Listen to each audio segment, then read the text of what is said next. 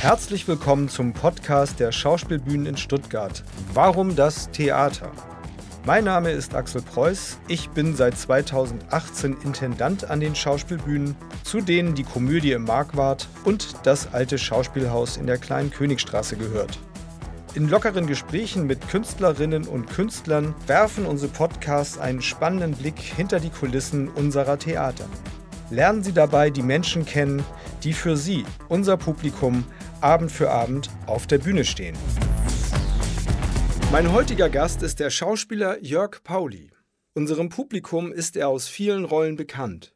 Seit 2011 steht er auf den Bühnen in der Komödie im Markwart und im Alten Schauspielhaus. Hier ist er auch zurzeit in der großartigen Rolle des Mortimer Brewsters zu erleben. Das Stück dazu ist die Kriminalkomödie Arsen und Spitzenhäubchen. Herzlich willkommen, Jörg Pauli. Ja, Vielen Dank für die Einladung. Hallo.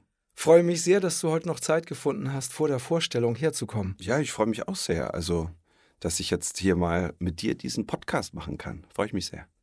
Weißt du eigentlich, wie viele Inszenierungen du am alten Schauspielhaus und in der Komödie schon gespielt hast? Ähm, ich äh, ich habe es tatsächlich mal gezählt, jetzt so ad hoc weiß ich es nicht. Ich, sieben, acht, neun, irgendwie sowas. 15. 15? 15. Ach, tatsächlich? Ja. Guck mal, 15? Knapp daneben. also ich meine das heißt, die letzten drei Jahre natürlich. Na, ich habe alle gezählt seit ja, 2011. Ja. Ne? Ah, ja, okay. ja, 15 tatsächlich 15. mit Arsen und Spitzenhäubchen, ja. Ja, ja ist kein Wunder, dass die Menschen dich gut kennen und, und sich freuen, wenn du auf die Bühne kommst, ne? weil du hast viel dafür getan. Ja. Dass du hier ähm, eine große Aufmerksamkeit bekommst. Das heißt, du führst aber kein Buch über deine Engagements und Rollen. Also zu Hause habe ich tatsächlich noch die ganzen Texte. Mhm. Und äh, natürlich auch andere Unterlagen, die man so aufbewahren muss. muss, Steuerunterlagen ne? oder also ich, Abrechnung. Wenn ich da nochmal nachschauen würde, dann würde ich das schon zusammenkriegen. Ja. Ähm, aber so jetzt da jeden Tag äh, Buch führen, tue ich nicht. Aber 15 hätte ich jetzt tatsächlich nicht gedacht. Und die meisten ja bei dir, seit ja. du da bist. Ja. Danke. Das stimmt. Ja, sehr gerne. Das ist mir ein großes Vergnügen. Ja. Weil ich weiß noch, wie wir uns kennengelernt haben. Erinnerst du das noch?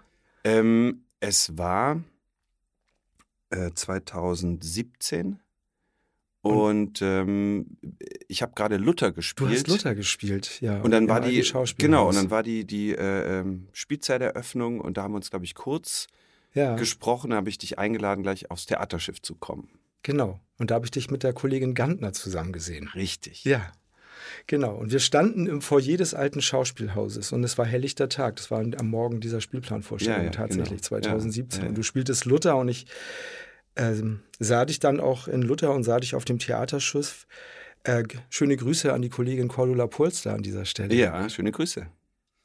Äh, auch mal wieder das Theaterschiff besuchen. Finde ich eine gute Idee. Kann man als Stuttgarterin und Stuttgarter, wenn man ja, Komödie mag. Das ist eine einzigartige Location. Also. Ja, die Location ist großartig. Ja. ja.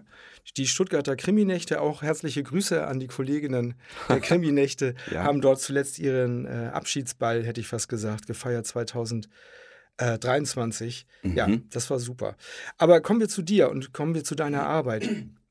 Das heißt, äh, Vergangenes ist wichtig, aber wird nicht so notiert. Ne? Also das ist ja, gibt ja Leute, die führen so akribisch Buch über Rolle und Stück und Haus und Premierendatum und womöglich noch. Ja, also akribisch Buch führen tue ich nicht, aber ich erinnere mich gern zurück. Also mhm. und ich, ich finde es immer wieder spannend, wie sich, wie sich das im Laufe der Zeit so entwickelt. Also wenn man dann zurückschaut, was man da alles schon so gemacht hat. Mhm. Und Natürlich sehe ich dann in der Komödie die Fotos, die großen Fotos von den letzten Jahren, äh, die da so im Flur hängen und äh, denke, ja, also schon ganz schön viel erlebt hier. Ja. Ja. Du kommst aus Weiblingen. Genau, da bin ich aufgewachsen. Bist du aufgewachsen, ne? Nach Stuttgart sind es nur 18 Kilometer zur Komödie im Marquardt und ja, zum alten Schauspielhaus. Ja, ja. Aber ich glaube, du hast es ja jetzt schon anklingen lassen, es lagen eine ganze Reihe von Inszenierungen zwischen damals deinem Geburtsort und jetzt lebst du in Stuttgart und Arsen und Spitzenhäubchen, aber wo hast du deine Ausbildung genossen? Du bist da zur Schule gegangen in Weiblingen, hat so 50.000 Einwohner, ne? Ja, genau, genau. Kreisstadt Weiblingen und äh, meine ganze Familie wohnt ja auch noch dort oder beziehungsweise drumherum so. Mhm. Und ähm, ich bin nach dem Abi, also mir war irgendwie während der Schule klar, ich finde es hier schön, aber ich muss hier weg. Also ich wollte irgendwie raus, ich wollte woanders ähm, was erleben und ich habe meinen Zivi, also meinen Zivildienst dann in, in Köln gemacht und habe mich in die Stadt verliebt. Also ich, ich fand das da so mhm, toll. Ich habe mhm. mich einfach in diese Mentalität der Rheinländer und äh, ich fand das einfach so schön. Ich wollte da bleiben und ich habe dann da die Schauspielschule gemacht, auf die ja auch Diana Gantner äh, gegangen. Also wir waren in einem Semester dann sogar, haben Ach da den Abschluss. Das heißt, ihr wart Kommilitonen. Wir haben den Abschluss dann zusammen gemacht, ja. 2006. Und ähm, das heißt, ich war äh, erstmal lange Jahre nicht hier im Schworbeländle und habe woanders gespielt, also dann in der Nähe von Köln, nach der Ausbildung Aachen und äh, ähm, Bochum so drumrum. Und irgendwann, viele Jahre später, bin ich dann durch Zufall wieder hier eben an die Komödie gekommen, 2011, wie du ja vorher Doppelt schon gesagt gemoppelt. hast. Mhm. Genau. Ähm, und äh, da hat meine Familie sich total gefreut. Und meine Oma hat damals äh, auch gleich gesagt, jetzt machst du in Stuttgart Karriere. und die haben sich da sehr gefreut, dass es jetzt hier losgeht, ja. Begleitet deine Oma und deine Familie deine Arbeit intensiv? Also meine Oma jetzt leider nicht mehr, aber meine Familie schon. Ja. Also natürlich, die sind ja in jedem Stück drin mhm. und gucken sich das an und äh, sind da sehr stolz und ähm, ja, freuen sich sehr. Schön, und du bist ja auch wieder hergezogen. Ja, genau. Also ich wohne jetzt seit 17 wieder hier mhm. und ähm, bin seitdem auch innerhalb von Stuttgart jetzt mehrfach umgezogen, jetzt auch kürzlich äh, nach Obertürkheim. Schön. Ja, so Richtung Uhlbach hoch, in die Weinberge. Ähm, da gefällt es mir sehr gut. Naja, es ist also, eine großartige Gegend, ne? Man ist ganz schnell draußen. Genau, genau. So also viel Grün. Ja, also ich, ich mag das total auch äh, mit, mit Farina zusammen, mit der ich ja da zusammen lebe. Ähm, wenn wir da so durch die Weinberge spazieren und äh, der Blick von oben, ja, ich gehe da hoch und dann komme ich runter. Also ja. Das ist wirklich so. Ja. Jedes versteh Mal geht es mir besser. Verstehe ja. ich, versteh ich sehr gut. Da wohnen auch Freunde von uns. Das ist einfach eine großartige Gegend. Farina ja. Giesmann, das nur genau. an dieser Stelle zur Erklärung. Also Farina ist Farina Giesmann. Genau. Äh, eine ähm, wunderbare Kollegin, die bei uns zurzeit in der kleinen Hexe, als kleine Hexe zu sehen ist, im, auch in der Komödie Marquardt, als Weihnachtsproduktion für die ganze Familie.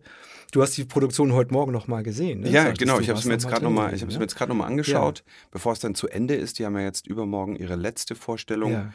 und ich mache das immer ganz gerne, ich so ein Stück ganz am Anfang und ganz am Ende äh, äh anschaue. Ich, ich finde es auch immer sehr spannend zu sehen, was sich da so tut. Ist ja bei uns auch so, wenn man selber spielt, mhm. 50 Mal, dann hat man das Gefühl, glaube ich, also man merkt, dass es sich äh, entwickelt, aber das zu sehen, finde ich auch immer ganz spannend. Ja, es ist irre spannend. Das kann man eigentlich nur jedem Zuschauer und jeder Zuschauerin empfehlen, wenn man eine Produktion ins Herz geschlossen hat. Ja. Oder auch wenn man beim ersten Mal gesagt hat, hm, ich weiß gar nicht, wieso fanden das andere interessant oder warum fand die Theaterkritik das interessant oder gut. Und ich habe da so Probleme mit.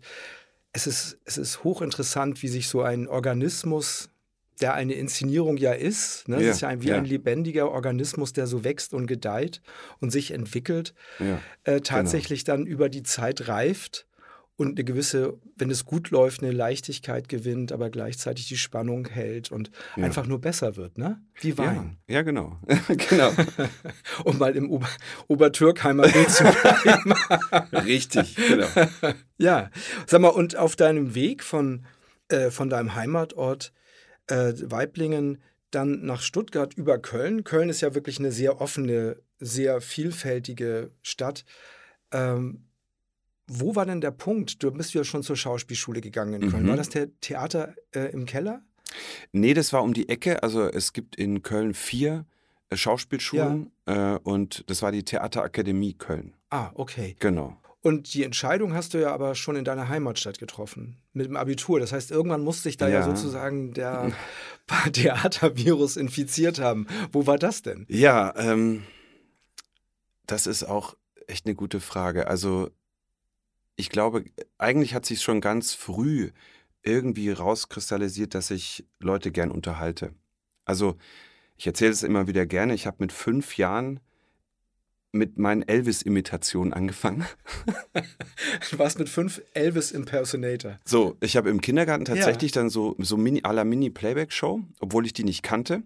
Ähm, habe ich, also meine Mutter hat den zu Hause gehört und wir haben auch diese Filme angeschaut, ne, die man so die kennt. Die vielen Elvis-Filme, ne? Und ja. äh, ich fand den irgendwie toll und ich habe, ich weiß nicht, was mich da angetrieben hat, aber ich habe dann eine kleine Band gegründet im Kindergarten und dann habe ich regelmäßig so eine kleine Elvis-Show gemacht und habe dann so Mini-Playback-Show und habe da, cool. glaube ich, schon so ein bisschen Blut geleckt. So Leute einfach zu unterhalten.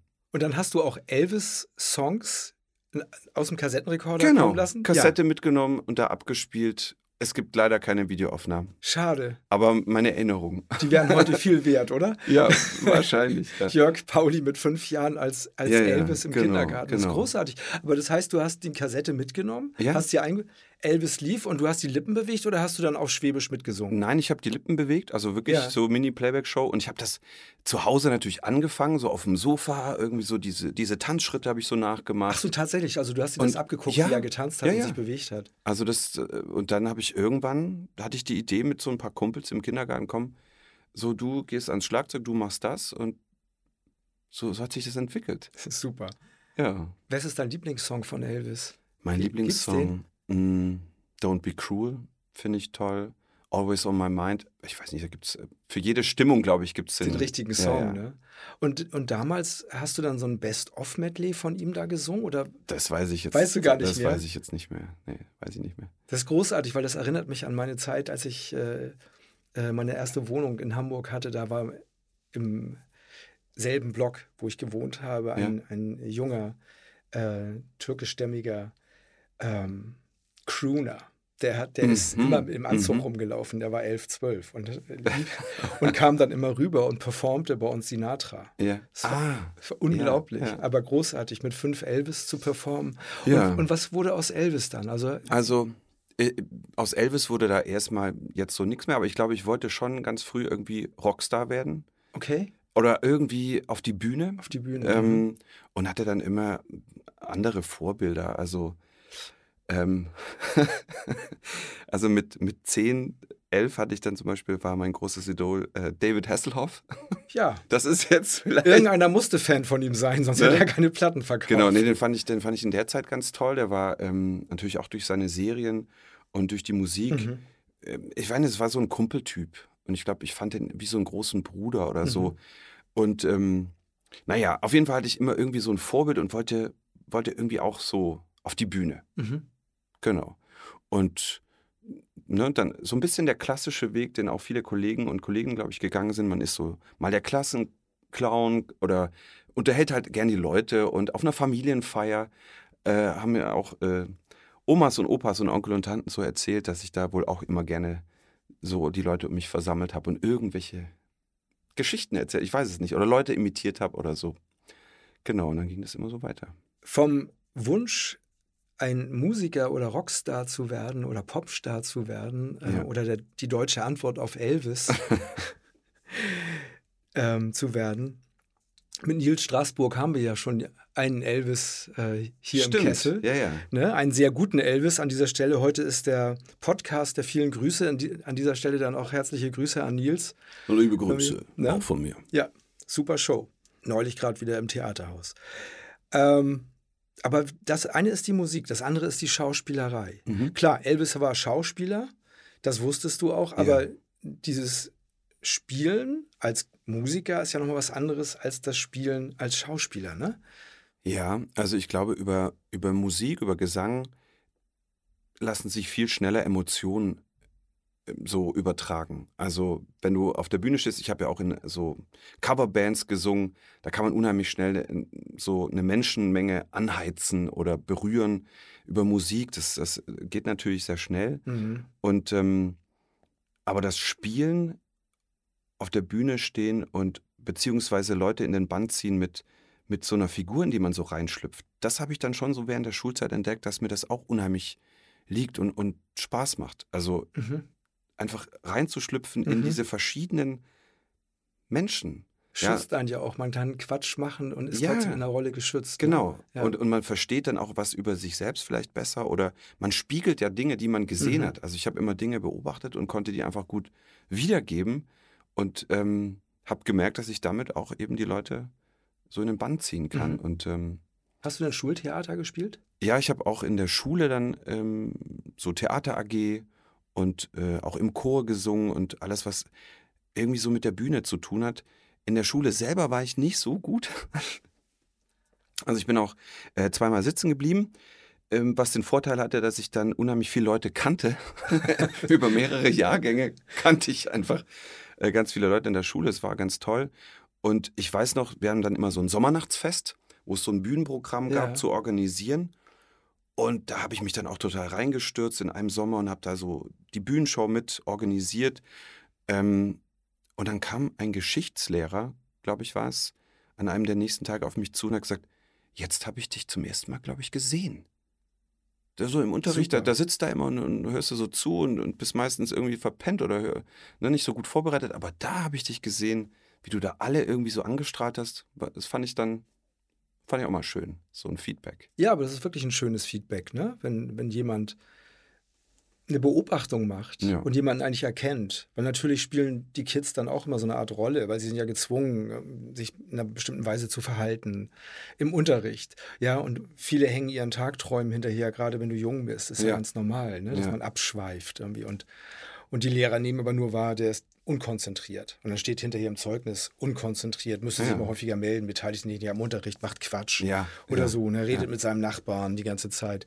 So, aber dass da vielleicht ganz lebendige, kreative Menschen sitzen, das ist ja nicht gefordert im Unterricht. Ja, nicht äh, in der Art Schule, in der ich war. Vielleicht hätte mir eine Waldorfschule oder eine andere Art von Schule besser getan. Ich weiß es nicht. Rückblickend war es jetzt so und der, den Weg bin ich gegangen und äh, das hat mich zu dem gemacht, was ich bin. Und ja. Ja, also insofern war das nicht die schlechteste Schule und ich wollte auch gar keine Schulkritik üben, ja. weil auch die Lehrer müssen irgendwie nee, gucken, nein, dass nein. sie zurechtkommen mit ihrem Stoff und, ja. und den Anforderungen, die in ihrem Beruf immer vielfältiger werden heutzutage. Aber es ist doch toll, wenn er dann dich erkennt und das auch sagt. Ja. Ne? Und also, dir eine Rückmeldung gibt, die einen bestärkt in dem vielleicht, ja. was man eigentlich tut oder dass man außerhalb des Klassenraums unheimliche Stärken hat. Ja, ich glaube, auch jeder hat so ein, zwei Lehrer, an die man sich einfach auch so zurückerinnert, die einem nochmal sowas mitgeben. Ein tolles Gespräch oder so, an, an, an das man sich erinnert oder ja, so eine ganz persönliche Ebene, wo man dann merkt, ah, die haben mich auch schon auf einen Weg gebracht oder geformt oder eben mit so einem inspiriert, ja, ne? so einen Push gegeben, so Selbstbewusstsein, genau so und ja. ähm, das ist dann schon schön. Ja, das ist toll. Zurzeit spielst du ja eine wirklich fabelhafte Rolle, ne? Mortimer ja. Brewster in der Sehne und Spitzenhäubchen. Das ist eine Figur, äh, vor der ich äh, großen Respekt habe, tatsächlich nicht deswegen, weil ich sie schon als Kind geliebt habe. Ich habe den Film, ich weiß nicht wie viele Mal gesehen, das mhm. erste Mal als Kind, der ist ja von 1944, also äh, sehr alt. Mhm. Und äh, Cary Grant spielt ja diese Figur des Mortimer Brewster da drin, finde ich, auf eine fulminante, wenn auch aus heutiger Perspektive relativ überdrehte Art und Weise. Aber auch das muss man natürlich können. Und ähm, ich finde aber die, die Anforderungen, die an dieser Rolle bestehen, die sind groß. Ja, ne? ja. So, aber bevor wir vielleicht über die Anforderungen mhm. dieser Rolle sprechen, wer ist denn Mortimer Brewster? Vielleicht magst du für alle ja, ähm, Zuhörer das mal sagen. Ich, ich versuche das mal so zusammenzufassen. Also in diesem Haus, das spielt ja 1940 etwa in New York, in Brooklyn, in diesem Haus leben diese zwei Tanten, Abby und Martha Brewster, und die haben drei Neffen. Und ich bin einer dieser drei Neffen, der, ich sage jetzt mal so, vermeintlich sein Leben am meisten im Griff hat von den mhm. drei. Ähm, wir sind bei denen aufgewachsen, bei den Tanten. Also ich habe einen Beruf, ich bin Theaterkritiker, ich habe eine Verlobte oder ich werde bald heiraten. So eigentlich scheint mein Leben richtig gut zu funktionieren. Mhm. Während die anderen beiden Neffen, der eine hält sich nun mal für den Präsidenten Teddy Roosevelt, was aber alle, die ihn kennen und lieben, sehr gerne mitspielen. Und der dritte im Bunde, der Jonathan, der ist, äh, der hat die kriminelle Laufbahn gewählt. So bin ich als Mortimer eben, ja, so ein bisschen auch der Liebling der beiden Tanten und äh, die sind ganz stolz auf mich und ja, das erstmal so zunächst. Das ist erstmal die Grundkonstellation ne, genau, des Stückes. So geht's los. Ja. So geht es los. Du hast gesagt, er ist Theaterkritiker. Ja. Jetzt könnte man äh, wunderbar natürlich auch noch über die Theaterkritik an dieser Stelle sprechen und dahin kurz abbiegen. Ähm, seine Tante sagt ja über ihn den wunderbaren Satz, ähm, dass man keine Angst um seine Seele haben müsse, weil er das Theater hasse. Also das, das sagt sie aber nur, um dem Pfarrer zu gefallen. ja. Man weiß es bei denen nicht, nicht? Ja. Also bei den bibeltreuen mhm. ähm, Menschen, die dort auf der Bühne dann auch verkörpert werden. Äh, wir wissen ja, dass es äh, bestimmte Strömungen gibt, auch äh, christliche Strömungen in Amerika, wo wirklich dann tanzen und ja. nicht nur Alkohol, sondern eben auch jede Form von äh, körperlichen Ausdruck und Freude und auch Theater. Tanz genau. Völlig verpönt. Ein Sündenpfuhl, ne? auf jeden Fall. so wird es erstmal so ein bisschen dargestellt. Dargestellt, ne? Ja. ja. Aber äh, deine Figur des Mortimers, jetzt hast du beschrieben, da kommt er eigentlich in so eine ganz liebevolle Familiensituation mit seinen Tanten. Ne? Die, die mögen mhm. ihn sehr. Trotzdem bewegt sich diese Figur und das ist auch die große Herausforderung, glaube ich. ja. Wandelt diese Figur sehr schnell, nachdem das Stück begonnen hat, am Rande des Wahnsinns. Ja, es wird ihm der Boden unter den Füßen weggezogen, weil seine geliebten Tanten sich offenbar als Mörderinnen entpuppen. Mhm. Also er, zunächst mal be begreift er natürlich gar nicht so richtig, was da alles so vor sich geht. Und es ist einfach eine, es ist so eine tolle Geschichte. Es ist einfach so eine turbulente, schwarze Krimikomödie, die, ja, die einfach richtig Spaß macht. Also so wie die letzten der Abende auch verlaufen, auch den Zuschauern richtig viel Spaß macht, aber uns auch zu spielen total viel Spaß macht. Und es gibt so viele Figuren auch in dieser Geschichte, die da auftauchen. Du hast das, glaube ich, mal gesagt, das fand ich so schön. Da wird eigentlich die gesamte Gesellschaft irgendwie so ein bisschen abgebildet. Ja. Ne? Da ist die Polizei, da ist der Pfarrer, da ist der Theaterkritiker, da ist der Verbrecher, der, der Präsident. Der Präsident. Ja. Also es ist von allem etwas da. Ja, wenn man auf die Welt heute guckt, hat man den Eindruck, dass äh, Joseph Kesselring, der das Stück ja äh, Anfang der 40er geschrieben, rausgebracht hat, war ein Riesenerfolg, ist dann äh, Broadway äh, gespielt worden ohne Ende. Dann hat Hollywood sich sofort draufgestürzt, hat aus diesem Theaterstück einen Film gemacht. Der Film ist um die Welt gegangen. Der Film kam ja schon 1944 raus. Da tobte ja noch der Zweite Weltkrieg. Amerika ja. stand mitten im Krieg.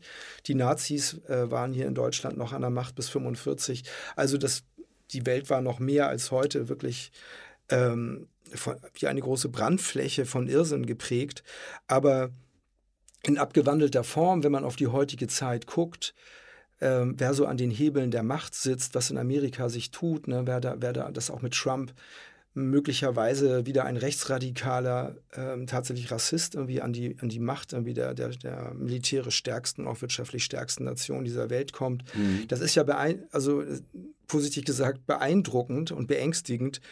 Ähm, wir sind krisen- und kriegsgeschüttelt im Moment und diese, das bildet, finde ich, dieses Stück das Haus als, das Haus als Staat tatsächlich mit dem Präsidenten, der mhm, irrsinnig ist, an mhm. der Spitze, dann kommt die, die Exekutive, also die Polizisten gehen ein und aus, sind ja, aber völlig unbeeindruckt ja. von diesem ganzen Irrsinn und nehmen den gar nicht mehr wahr. Die spielen das ja mit. noch mit. Das ist, genau, die Polizei ja. spielt das Spiel des Präsidenten mit, Herr Oberst und so. Und äh, ne? die einzigen, die ihm eigentlich sowas sagen können, sind die Tanten. Ja, die spielen das mit. Aber die Tanten, die augenscheinlich sehr christlich, sehr fromm, sehr nächstenliebend, sehr mhm. geprägt sozusagen von den zehn Geboten sind, haben wie viele Leichen im Keller? Und zwar reale Leichen. Ja, das sind dann schon ein paar. Also ne? da, da, kommen einige zusammen. Ja. So, genau. Und dann geht eben die Presse ein und aus und so. Das heißt, man hat eigentlich sozusagen das gesamte Spektrum tatsächlich der Gesellschaft ja. in diesem Haus versammelt. Und was man von dieser Welt weiß, in diesem Theaterstück außerhalb des Hauses ja. ist, existiert ein großer Friedhof.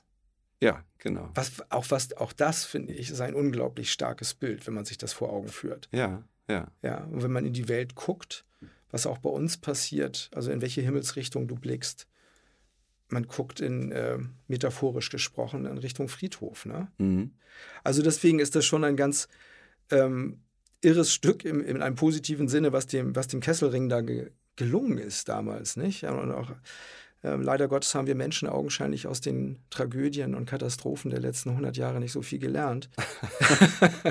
Aber das ist wirklich, ja. muss man ja leider feststellen, nicht? Aber was treibt dich denn persönlich in den Wahnsinn? Lass uns doch mal ein bisschen ja, über genau. Wahnsinn sprechen. Also, ich finde das ein super Thema für Theater. Der, der Wahnsinn. Also äh, ich sag mal, ich fange mal so an. Als ich, äh, als mir das angeboten wurde, äh, dass ich diese Rolle spielen darf. Da habe ich mich natürlich erstmal sehr gefreut, weil ich die Geschichte kannte und weil ich das Stück kannte und weil ich gedacht, das ist natürlich eine ganz tolle Rolle, weil man eine unheimliche Bandbreite zeigen darf und spielen kann. Also man ist zunächst mal souverän und hat eigentlich alles im Griff und dann wird einem der Boden unter den Füßen weggezogen und dann ab da ist man eigentlich so, der Kontrollverlust wird größer, man versucht die Kontrolle zurückzubekommen und äh, je mehr Figuren zur Tür reinkommen, die das nochmal dann irgendwie, ähm, es droht immer wieder zu zerbrechen und deswegen äh, verzweifelt man da halt auch immer mehr. Also der Mortimer, ich, ich will natürlich die Tanten schützen. Mhm. Obwohl ich dann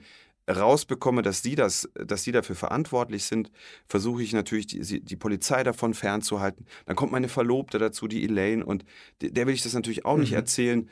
Und dann kommt auch noch der Jonathan, der, der Böse, das schwarze Schaf der Familie, kommt auch noch und hat ja auch noch eine Leiche im Gepäck, was sich später rausstellt.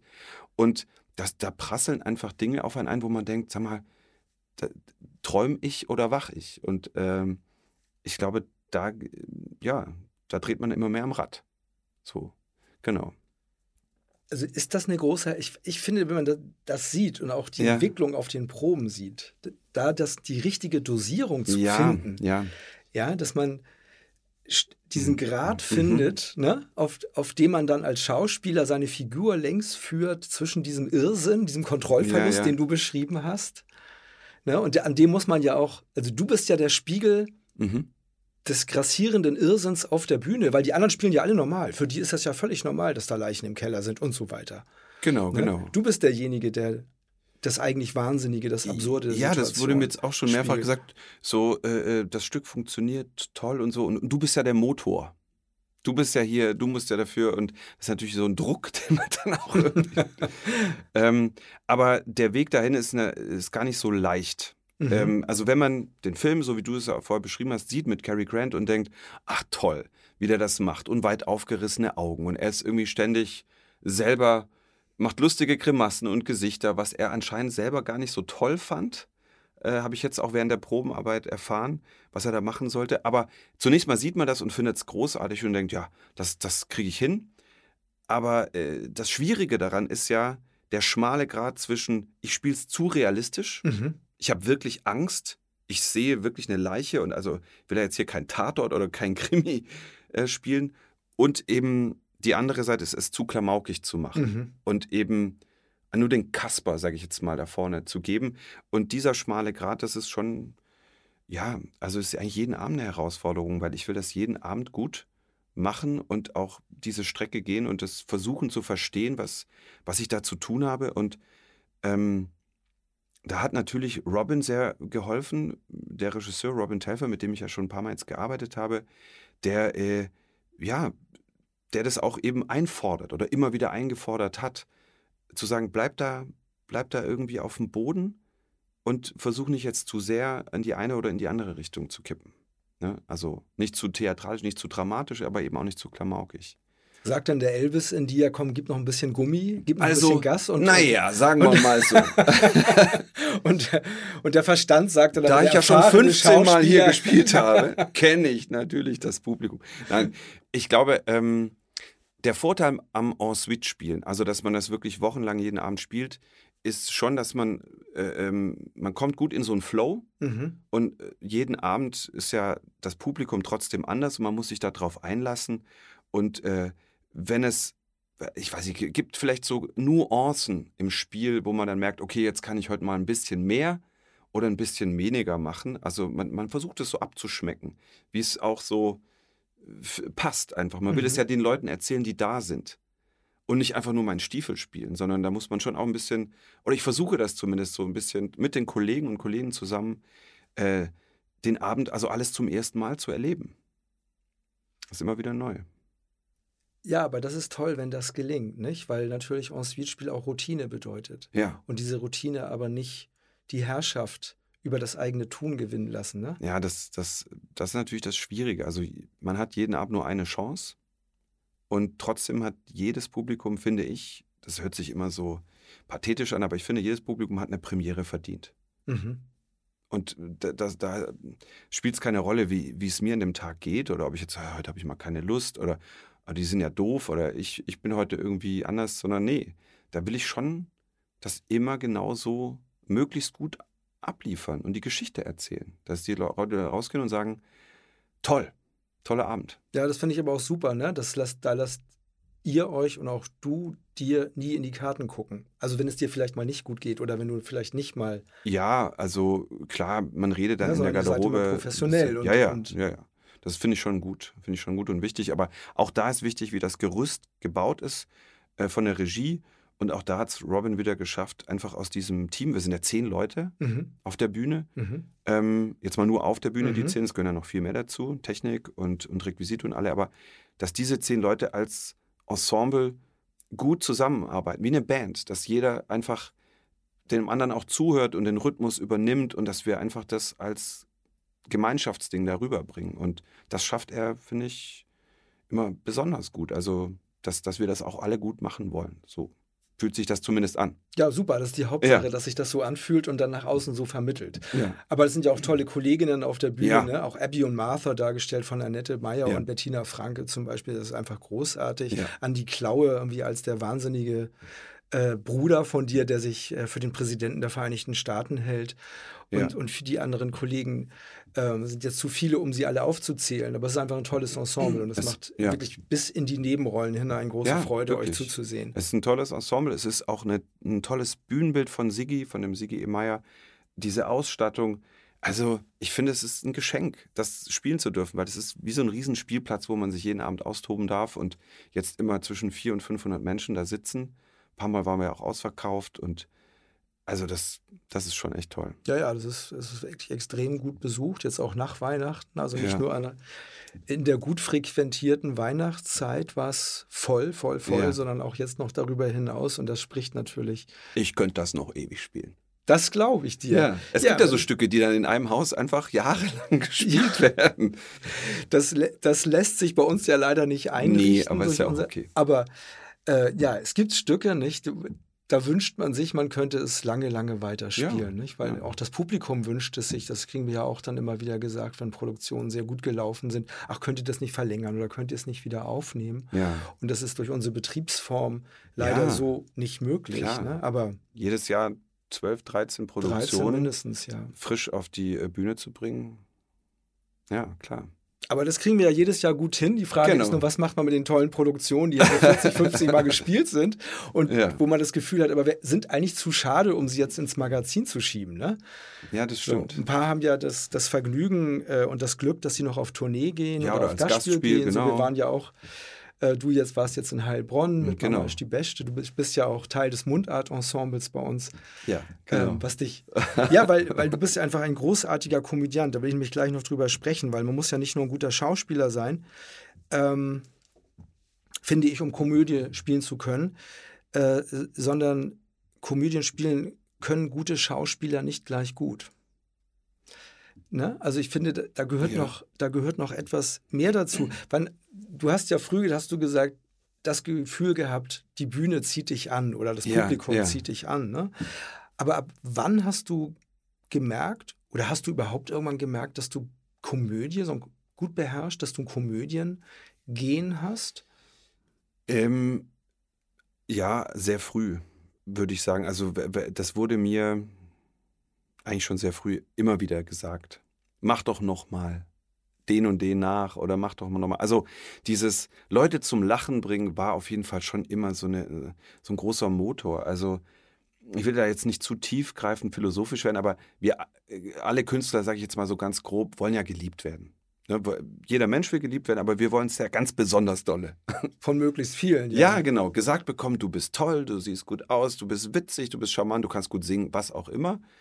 Und ähm, äh, das war schon immer so ein, ja, äh, wie soll ich sagen, dieses Lachen oder Klatschen oder äh, auch Leute berühren, auch zum Weinen bringen, ist ja, eine, ist ja unheimlich, ja, das äh, ist die Mischung. Aber dieses Lachen, das hatte ich schon sehr früh entdeckt, dass ich das irgendwie gut kann. Ich habe immer Lehrer imitiert in der Schule und so, so Mhm. hoppla. Und ähm, ja, so ein, so ein Gefühl für, für Timing. Ich glaube, das kommt dann durchs Machen. Und da habe ich auch sehr viel gelernt hier in der Komödie. Also durch das En-Suite-Spielen. Dass Mhm. man da einfach durch das Machen und auch sich von Kolleginnen und Kollegen abgucken, ne, die, ähm, die hier schon länger arbeiten, das einfach aufgesaugt wie ein Schwamm. Wie, wie setzen die eine Pointe? Wie lange warten die, bis sie weitermachen? Wie greifen die das auf, wenn die Leute mal nicht lachen? Und ähm, das fand ich schon immer total spannend, ja. So, so, dass es manchmal genügt, mit der Augenbraue ein bisschen zu zucken oder ein, eben ein blödes Gesicht zu machen oder so und ähm, oder einen Ton anders zu setzen, einen Satz anders zu setzen. Ja, das finde ich schon sehr spannend, wie das funktioniert. Trotzdem habe ich den Eindruck, muss man dafür einen gewissen Instinkt auch haben. Ja. Auch, ne, also eine gewisse Intuition, gewissen Spirit in sich haben, um sozusagen dafür empfänglich zu sein. Ne? Oder auch, ja. um auch dann wirklich zu wissen, nicht nur bei den anderen zu sehen, ach so macht er das, sondern das dann selber adaptieren zu können, weil du spielst ja, ja in der Regel nicht das, was der spielt, sondern du spielst ja. das später, musst es einbringen mhm. in eine mhm. andere Situation. Du musst es ja trotzdem überführen ne? in dein mhm. eigenes berufliches Leben als Künstler auf der Bühne. Mhm. So, das finde ich total interessant. Und das meine ich so, ne? Also ich glaube, da braucht es einen besonderen Esprit um das dann auch nicht ja. nur anzugucken, sondern auch wirklich umsetzen zu können. Perfekt. Ja. Und die, um diesen Witz zu haben, auch diese Trockenheit zu haben, die Humor häufig braucht. Ja. Ne? Und das Timing. Absolut. Ohne Timing geht es ja gar ja, nicht. Ja. das stimmt. ja. Aber auch die Disziplin, nicht dem Affen immer Zucker zu geben, ne? Genau, und das, das ist halt ein Lernprozess, trotz allem. Also es ist ein Handwerk ähm, ich glaube, ich bin so ein Bauchschauspieler oder ich bin so ein, so ein ich habe meinem Gefühl ganz oft vertraut und lag da bestimmt auch nicht immer richtig, aber ähm, dann in vielen Gesprächen eben mit Kolleginnen, Kollegen, Regisseuren und so, ähm, ist, wird dieses Handwerk natürlich verfeinert. So, aber so ein Grundinstinkt kam, glaube ich, immer so aus dem Bauch, dass ich Sachen ausprobiert habe und, und gemerkt habe, das funktioniert. Mhm. Und ähm, ja, es ist so eine Mischung aus Abgucken und inspirieren lassen und aber auch was Eigenes dazugeben. Ja, das. Und wenn dann die Rückmeldung vom Publikum ja, kommt, dann ist das natürlich äh. Win-Win auch. Win-Win-Situation. Was mich interessiert, weil wir sprachen ja über den Wahnsinn auf der Bühne. Ähm, was treibt dich persönlich zum Wahnsinn? Sprechen wir noch mal ein bisschen über den Wahnsinn. Gibt es etwas, wo du sagst, treibt mich echt in den Wahnsinn? Dich ja, persönlich? Ja, total. Also, das sind also Dinge, die, über die ich jetzt äh, erstmal nicht so gerne spreche. Dann. Aber nee, das ist alles gut. Also, ähm, ich glaube, da könnte jetzt äh, mein Sohn, äh, da könnte der Vincent jetzt, glaube ich, viel drüber erzählt, der, der sagt mir das auch immer, ähm, wenn ich mich dann über irgendwas aufrege oder so, das beobachtet er dann ganz gut. Ich glaube, wenn, wenn so Dinge im Alltag nicht sofort so funktionieren, wie ich mir das vorstelle. Mhm. Also, wenn etwas schief geht, wenn ich etwas noch nicht kann. Ich glaube, da gibt es dann zwei Möglichkeiten. Entweder man sagt, ah, okay, dann mache ich es nochmal, oder man wird halt so zornig. Irgendwie so. Und dann äh, denkt man, warum kann ich das noch nicht? Es ist eigentlich wie so ein strenger, so ein strenges Über-Ich, was aber überhaupt keinen Sinn macht, weil man es dadurch nicht besser macht, mhm. aber das dann irgendwie so zum Vorschein kommt und irgendwie noch so, so unzufrieden ist und sagt so, hey, warum kannst du das noch nicht oder so. Und wenn dann Dinge nicht so funktionieren, ich glaube, das ist so das eine, oder äh, was mich auch wahnsinnig macht, wenn, wenn Geräte nicht funktionieren. Es gibt ja so intuitive Geräte, wo man sich nicht groß alles lesen muss, sondern man kann es einfach direkt bedienen. Mhm. Aber wenn dann ein Entwickler, eine Designer sich was überlegt hat und man, man kommt einfach nicht dahinter, wie das jetzt funktioniert, wo ich mir denke, wer hat sich das jetzt ausgedacht? also unpraktische Sachen oder einfach so, wo man denkt, das macht gar keinen Sinn.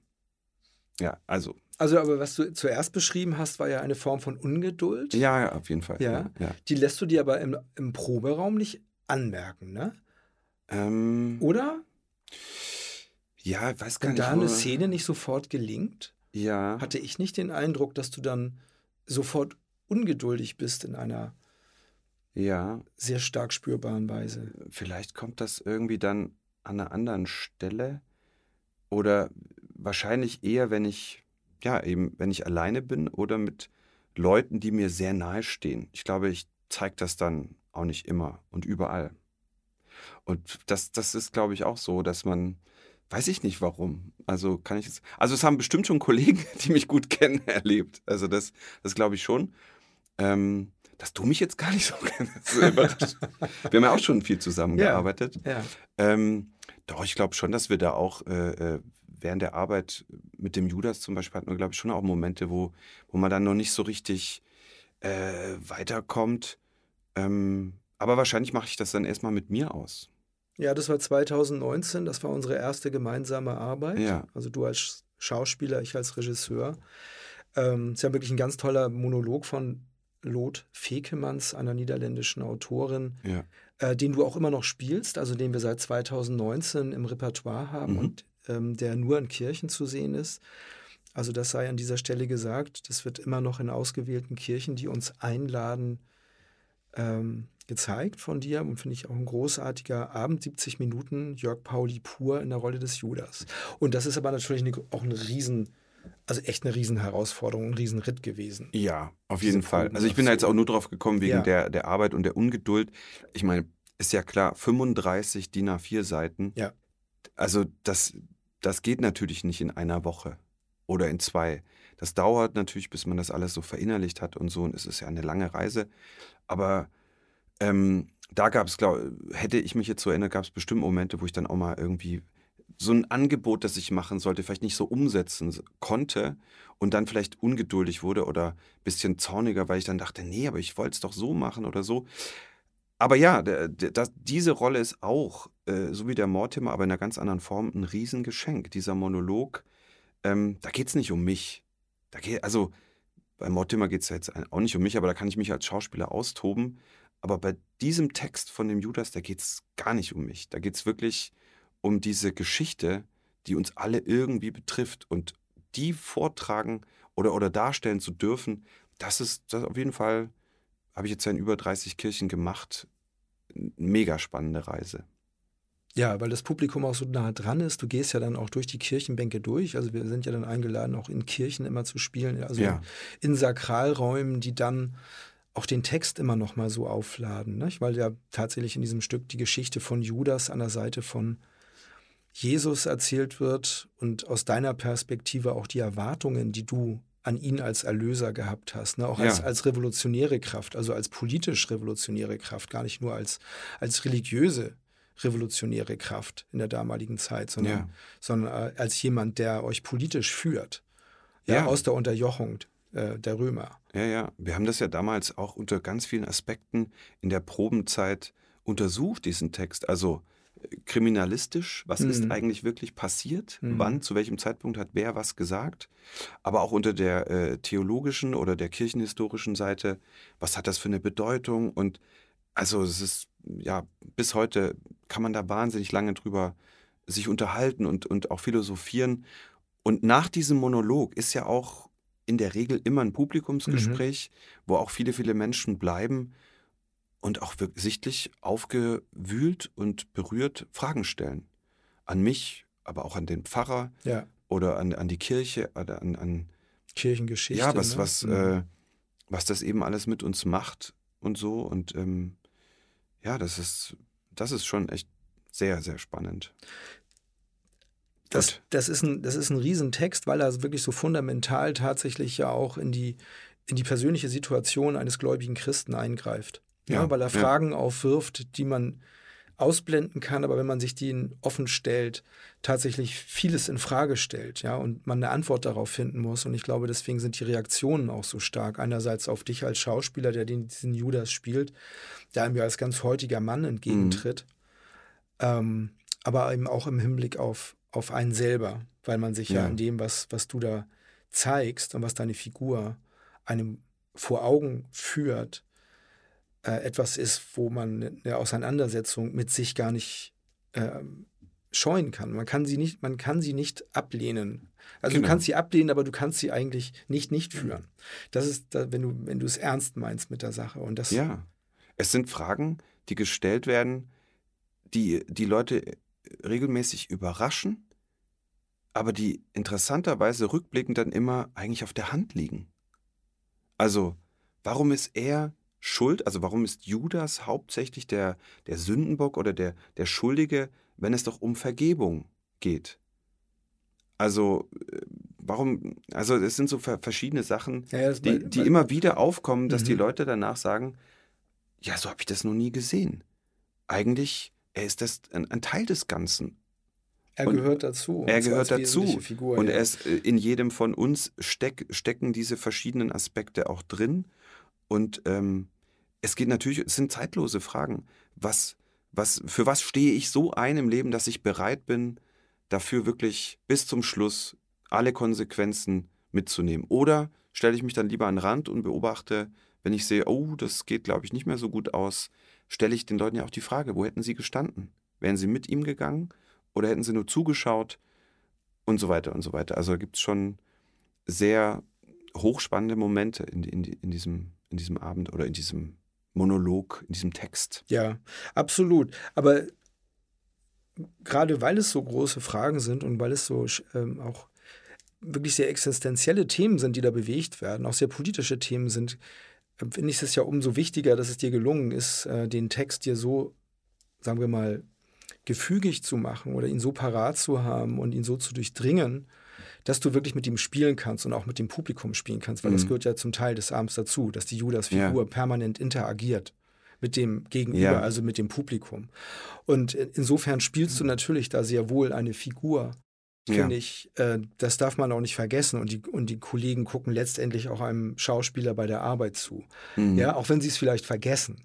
Mhm. Oder viele von denen vielleicht vergessen, weil es, weil ja. es sehr natürlich klingt. Aber ich glaube, das war auch ein Teil der, der Arbeit und ein Teil des Ziels, dass es sehr natürlich wirkt. Ja.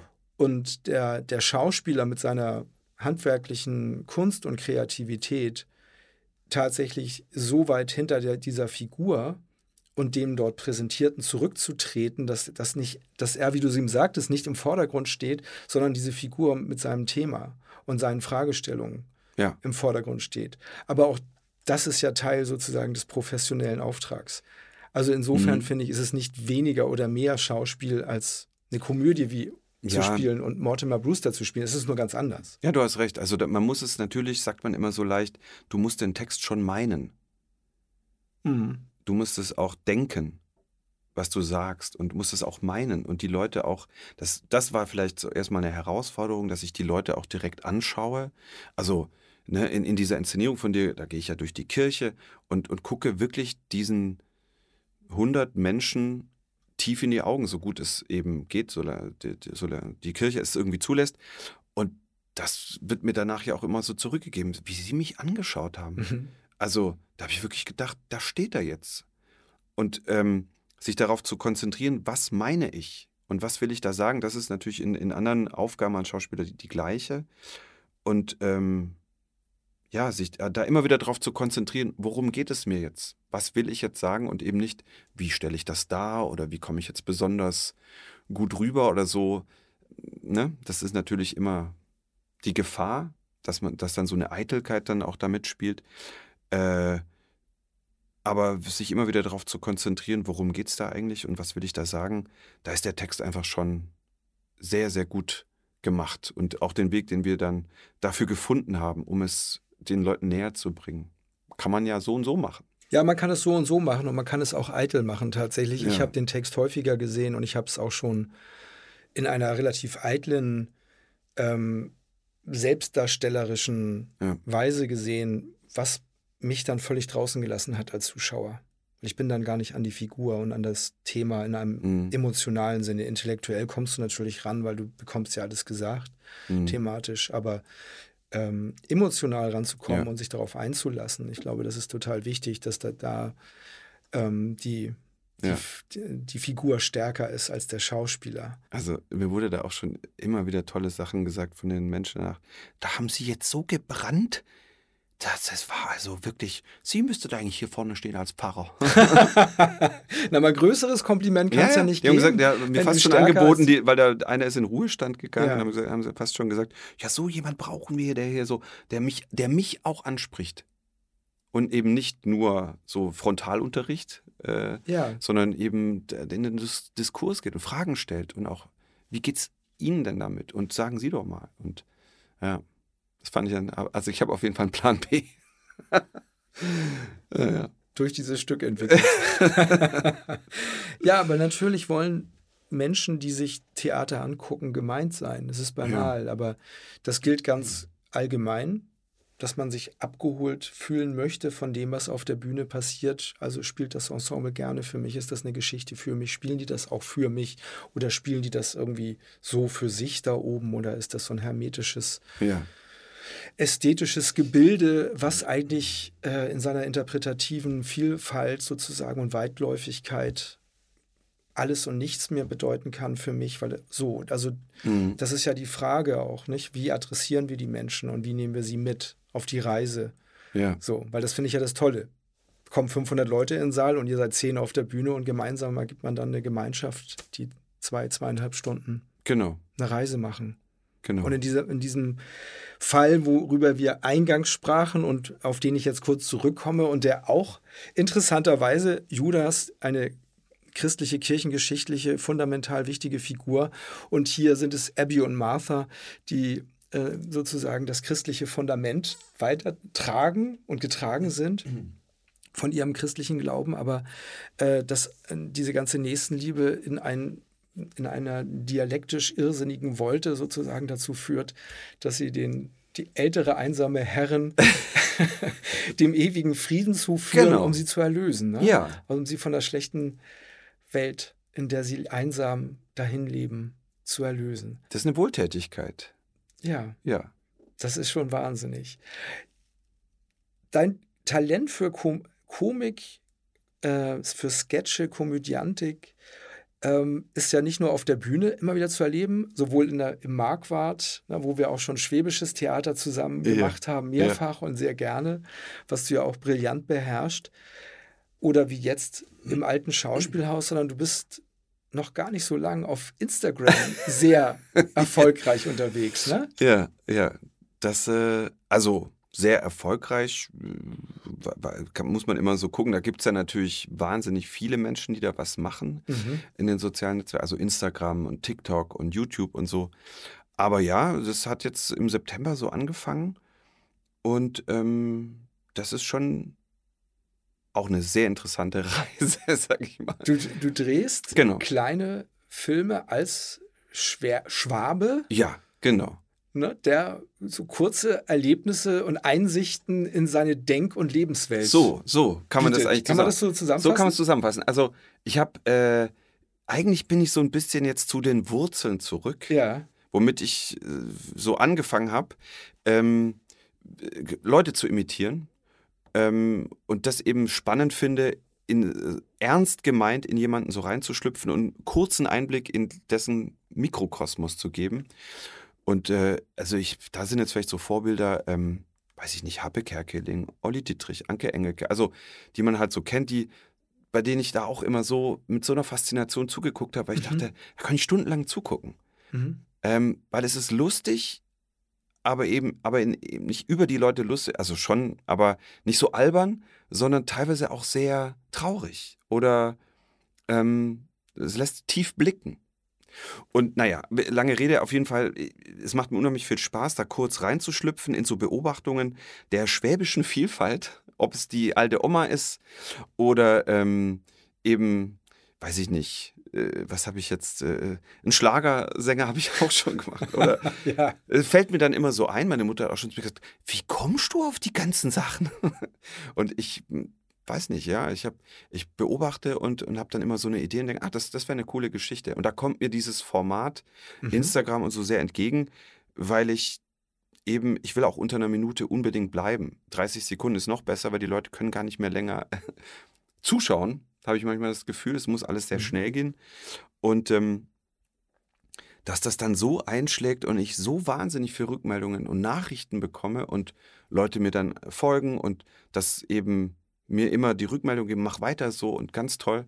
Das hätte ich so nicht erwartet, aber das gibt natürlich dann unheimliches Selbstbewusstsein und Auftrieb, weil das so alles in meinem Kopf entstanden ist. Ja. Es, sind, es sind wirklich wunderbare und wunderbar witzige Miniaturen, wo man das Gefühl hat, man blickt durch einen jungen Menschen in eine fast zeitlose schwäbische Seele, ne? Oder in so eine schwäbische ja. Landschaft von Menschen und Situationen, aber auch Seelenleben. Ja, Gefühlswelten. Ich finde das wahnsinnig witzig tatsächlich. Na, ich bin ja Neigeschmeckter, ich ja, komme genau. ja von außerhalb ja. und denke, ich lerne aber auch darüber, über deine äh, wunderbar witzigen Instagram-Posts etwas sozusagen über Mentalität. Ja, Also ich finde auch diese, wie gesagt, ich versuche es ein bisschen natürlich zu übertreiben. Es sind ja Parodien und es ist auch irgendwie Karikaturen, aber äh, ich, ich sehe fast täglich solche Menschen in der Bahn oder auf dem Marktplatz, wenn, wenn dann die alte Frau da spricht mit ihrer Nachbarin. Und, so. und dann kommt, da, kommt der, der, der, Bruder dazu. Also diese, diese, dieses Bruddeln und diese, äh, Schwaben sind irgendwie sehr laut, habe ich festgestellt. auch. Ich habe ja lange Zeit äh, in Köln gelebt, wie, wie ja, wir ja vorher schon ja. hatten. Und wenn man dann so zurückkommt und merkt, ich habe ja gesagt, die Mentalität der Rheinländer ist ja auch irgendwie sehr outgoing und sehr extrovertiert mhm. und laut, aber die Schwaben sind schon auch sehr laut. Auch wenn man denen im Ausland begegnet. Ich war im Sommer, war ich am Lago Maggiore ähm, und dann waren da so ein paar Leute am Ufer und ähm, aber die, die ich gehört habe, waren dann die Schwaben. Ja, so, gang nicht so weit hinaus, es ist kaltes Wasser. so. da habe ich mir gedacht, ja, willkommen zu Hause. Ich, äh, das ist schon lustig. Ja. Ich bin ja im Sommer an der Nordsee, da sind dann in der Ferien, also in der Urlaubszeit auch immer ja. viele von hier. Ich fühle mich mhm. dann immer gleich ganz zu Hause. Ja, genau. Das, das ist schön. Ist, äh, aber es stimmt, man hört, man hört es sofort raus. Ne? Ja, es ist auch ein so, sehr eigener Dialekt. Ja, genau. Und so bestimmte Tonlagen, auch wenn, was wir vorhatten, wenn man so in den Weinbergen spazieren geht und, und dann trifft man so, so Leute, schon allein das Grüßen ist schon eine, eine Form von Mentalität, was einem da so entgegenschwappt. Wir haben das neulich verglichen mit Farina. Ähm, du kommst ja auch aus dem Norden, ne? du kennst ja das Moin, mhm. äh, das ist ja auch so verschiedene Farben, also immer sehr einladend. Moin ist irgendwie, finde ich, meistens sehr positiv. Aber hier, wenn man da jemand begegnet, ist es erstmal so ein Grüß Gott. Grüß Gott. Und manchmal auch nur Scott. Das, ist, das reicht dann schon, um zu wissen, lass mich in Ruhe. Ja, ja. Ich möchte kein Gespräch. Ah, Grüß Gott. Also es ist irgendwie so, da kommt eine Haltung mit. Und äh, wenn man die aber mal aufknackt, kommen da ganz herzliche und liebe Menschen raus. Ja. Aber erstmal ist es so, hat es so eine Grundskepsis. Ja, es, ja. klingt immer wie ein formulierter subkutaner Vorbehalt. Ja, ne? genau. Ja, Skepsis. So Zurückhaltung. Und ja, und auf der anderen Seite gibt es dann die Schwaben, die dann da auch gerne stehen in diesen, vor diesen Besen, die ja auch ganz toll sind in den Weinbergen, wo man dann so den Wein probieren kann, in diesen Wirtschaften, in Besenwirtschaften, die dann so ein bisschen vielleicht auch mit ihrem Porsche hochgefahren sind und jetzt so ein bisschen fachsimpeln über Sport oder also das ist dann eben mehr so diese äh, ähm, diese etwas, dieses Laute. Also man kriegt einfach alles mit von der Unterhaltung. Sehr selbstbewusst dann auch, wenn sie so unter sich sind, die Schwaben. Ja. Ja, sie sind ja auch sehr erfolgreich immer ja. gewesen, in vielerlei Hinsicht. Und ich finde, dann hat man auch ein bisschen das Recht, selbstbewusst zu sein. Es ist eine schöne Landschaft. Ja. Erfolgreiche Menschen, erfolgreiche Unternehmen, erfolgreiche Künstler. Mhm. Einer sitzt mir gegenüber, den, wenn sie den Mortimer Brewster noch nicht gehört haben, ich Ihnen nur dringend ans Herz legen kann. Dich kann man nämlich noch mit dem gesamten famosen Ensemble bis 27. Januar mhm. auf der Bühne des alten Schauspielhauses erleben. Und natürlich 24-7, wie man heute so schön sagt, also sozusagen rund um die Uhr, wann immer man möchte. auf Instagram und auch auf Facebook, glaube ich, postest du. Genau, das wird dann immer automatisch, äh, es hängt ja zusammen. Also wenn ja. man es da postet, kommt es auch dort. Bei YouTube habe ich auch äh, einen Kanal, weil meine Mutter äh, das nicht hat und die dann, ich will das aber auch sehen und dann habe ich es bei YouTube auch noch hochgeladen. Also findet man auf jeden also, Fall. Also Jörg Pauli auf, unter seinem Klarnamen Jörg Pauli. Genau. Bei Instagram, bei Facebook und auf YouTube mit Sketchen und Einblicken in die schwäbische Seele und das schwäbische Herz. Macht große Freude. Es ist wirklich ja. ganz toll, finde ich. Und ähm, und dann hoffe ich auch, dass wir mal wieder eine schwäbische Produktion zusammen machen, weil das macht natürlich auch immer große ja, Freude. Auf jeden Fall. Jörg Pauli als Schwaben dann äh, auf der Bühne zu erleben. Ja, ich denke, da haben wir noch, haben wir noch viele Abenteuer vor uns. Mit Sicherheit. Also, das alles sei Ihnen hiermit dringlich ans Herz gelegt. Es macht große Freude, den Jörg Pauli dort zu erleben. Und es war mir eine große Freude, dass du heute da warst. Ich darf Ihnen jetzt schon sagen, dass mein nächster Gast die Schauspielerin Stefanie Klimkeit sein wird, die im Februar 2024 Premiere haben wird mit dem preisgekrönten MeToo-Drama Prima Facie. Ausnahmsweise wird das bei unserem neuen Kooperationspartner Theaterhaus zur Premiere kommen. Es ist aber eine Produktion des alten Schauspielhauses. Am 8. Februar ist die Premiere von Prima Facie und Stefanie Klimkeit ist mein nächster Gast. Jetzt danke ich Ihnen und euch allen heute wieder für das Interesse und das Zuhören. Ich danke ganz besonders dir, lieber Jörg, für den Besuch. Vielen Dank. Danke, dass ich. Vergnügen. Ja, mir auch, mir auch. Danke, dass ich hier sein durfte und Grüße gehen raus. Ist ja heute der Podcast der Grüße. Richtig. Tschüss und vielen Dank. Tschüss. Viele Grüße. Tschüss.